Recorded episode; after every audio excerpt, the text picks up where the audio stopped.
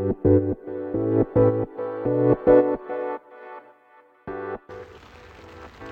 い、えー、皆さんこんにちは。ボンジュー。えー、この配信では、えー、フランスの経済学院のリアルとパリの日々の暮らしを発信していきたいと思います。はい、えー、皆さんいかがお過ごしでしょうか。えー、パリは3月になりました。まあ、多分前回の収録がね、1ヶ月前ぐらいかなと思うので、まあ、今年は1ヶ月に1回ぐらいのペースで更新していけたらいいなと思っております。はい。で、まあ、今ね、いつも通りあり同じ場所で外で撮ってるんですけれども、最近パリは本当に雨続きですね。あの、まあ、冬がね、まだ明けてない、うん、かなみたいな、そんな感じです。普通に今もあのユニクロのヒートテックとあの冬のコートを着ながら収録してますけどなんかこうまあなんかヨーロッパの冬朝日の出がまあ8時半ぐらい。で日の入りがまあ6時ぐらいかな。最近若干伸びてきたんですけどまあそれでもまだあの冬長い冬が続いているなという感じです。はい。なんでやっぱりそのこの1週間ぐらいね2週間ぐらいかな。多分太陽がちゃんと出たの1日ぐらいじゃないかなっていう感じなのでうん。まあ結構ね体調を崩しがちになりますね。自分も妻もあのこの2週間ぐらいで2回ぐらい風邪ひいちゃいましてはい。まあ、そんな感じですけれども日本の皆さんいかがお過ごしでしょうか。で一応ですね今ターム2のもうすぐ終わりかけという感じであの、今年のあ嘘えっ、ー、と今月の末ぐらいから、えーと、ターム2の期末テストが始まるというような感じです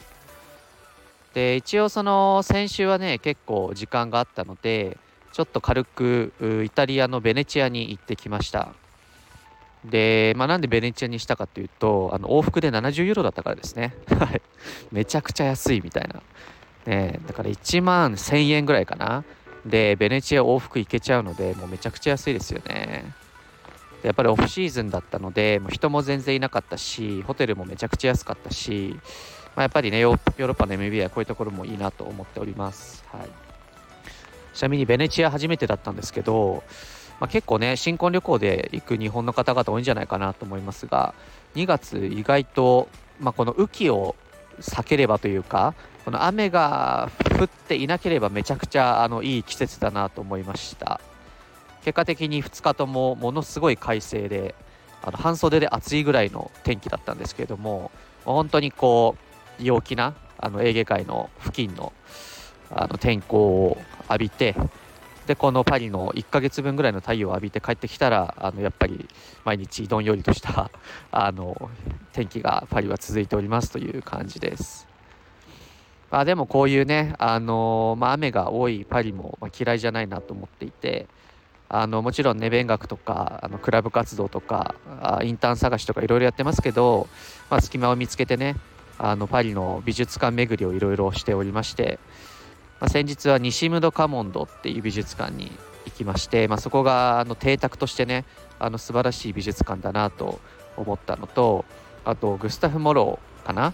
あの美術館も行きまして、まあ、それも邸宅なんですけれども本当こう定年間近で引きこもってあの絵を本当に描きまくるような人生というところで、まあ、何かにねあの熱中する人生もいいなというところをあの美術館巡りしながら感じております。はい、でだいぶ前置きが長くなってしまったんですけれども Term 2何をしているかという話なんですが、えー、まず授業がですね123456789個あります。えー、 Strategic Management Corporate Finance Macroeconomics for Business Ethics Sustainability Management Accounting and Control Operation Management Organization Behavior Leadership Communication New Horizon Capstone というところで、で、まあ最後のやつはね、あの、年明け3時半から始まったプログラムで、あの、問題解決アプローチを学ぶような授業です。で、まあ他は、あの、普通に毎日、まあ、朝8時から、まあ、ないし日によっては朝9時40分から、えー、夕方の4時50分ないしは夜の6時過ぎぐらいまであの授業がありますという感じです。はい。でターム1と比べたら授業の数も宿題の数も増えたんですけれども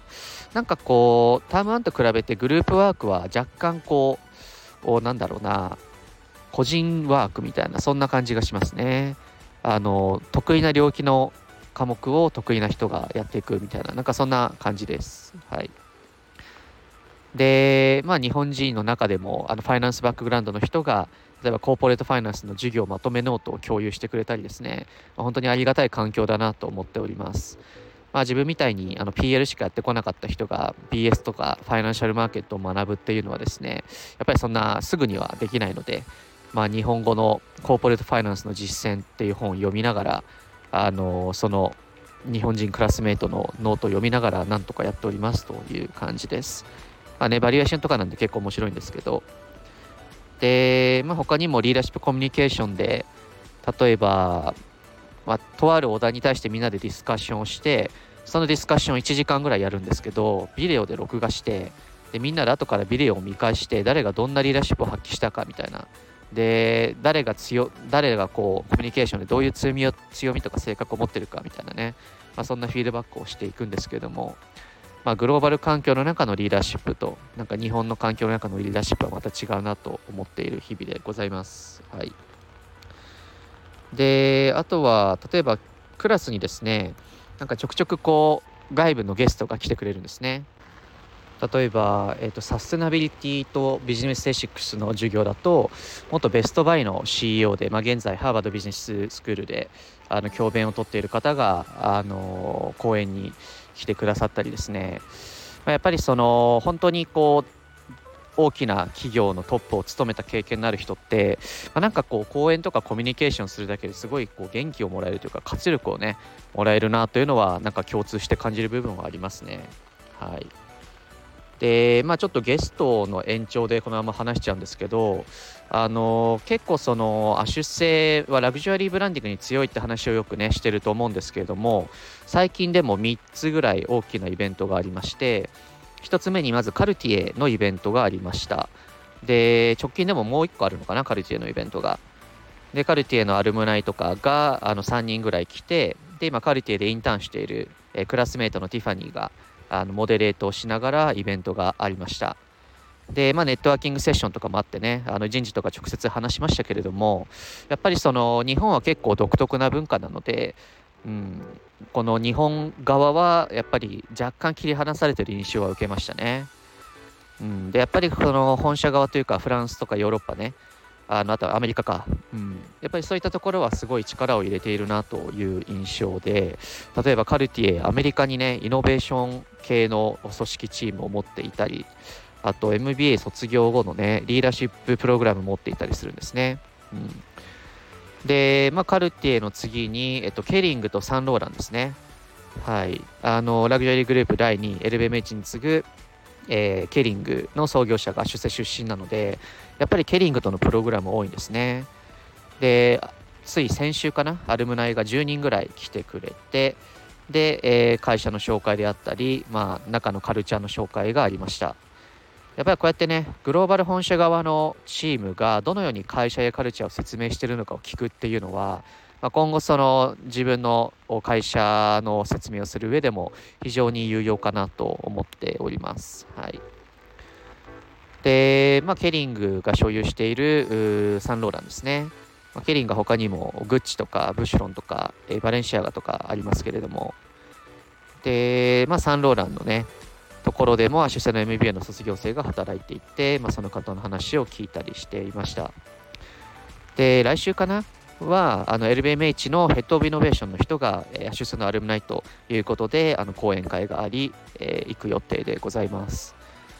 なんでやっぱりラグジュアリーブランディング業界で、まあ、先日ねあのロロピアーナとか、えっと、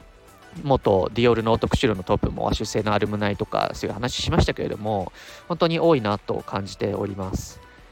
まあ、自分もともと出世に来たかった一つにその、まあ、デザインとか何かを所有するないしはファンになるっていうのは突き詰めるとブランドにつながると思っていて、まあ、なんかこういかにして、えー、人を引き継げるようなファンを持つようなブランドを作れるのかというところに興味があったのでやっぱりそこのど真ん中で学べてるなとは思っております。はいで、まあ、他にもね、アシュ製を選んだ理由として、やっぱフレンチテック、ステーション F の存在があったんですけれども、そっちでもやっぱり非常に面白い経験をさせてもらってます。で、まあ、アントレプレナーシップクラブね、引き続きプレゼントとしていろいろやっておりますけれども、最近はあのクラブトレックといって、まあ、世界のいろんなクラブやってますけれども、まあ、いわゆる企業訪問に団体で行くというものの企画をやっております。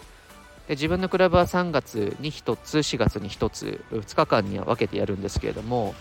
まあ、続々とね、あのアポも取れ始めていて、LBMH のインキュベーターとか、現地の VC とか、あと日本では全く聞いたことのないんですが、あのフランスではめちゃくちゃ伸びているようなスタートアップにあの訪問する予定です。はい。例えばなんかそういうスタートアップが、例えばケリングのガイバードバイザリーを務めたりするんですよね。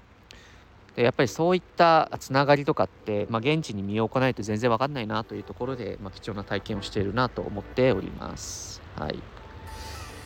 で、まあ、アントレプレナーシップクラブもね、今、アンバサダー含めて全部で、えー、12人で活動しておりまして、まやっぱりグローバルの中でリーダーシップを取っていくのは難しいんですけれども、あのー、まあ、つい最近アンバサダーとして日本人の女性が1人チームに加わってくれたので、まあ、自分もねいろんな相談ができたりあと最近は毎週のようにアシュセの学生をステーション F に送り込むというクラブの活動をやっておりましてやっぱりこう行かないとね何が起きてるかってわからないのでそういったところでアシュセとのつながりを強くしつつえーまあ、今後そのスタートアップ業界に行くような人ないしは会社を起こすような人を増やしていく活動というのをやっています。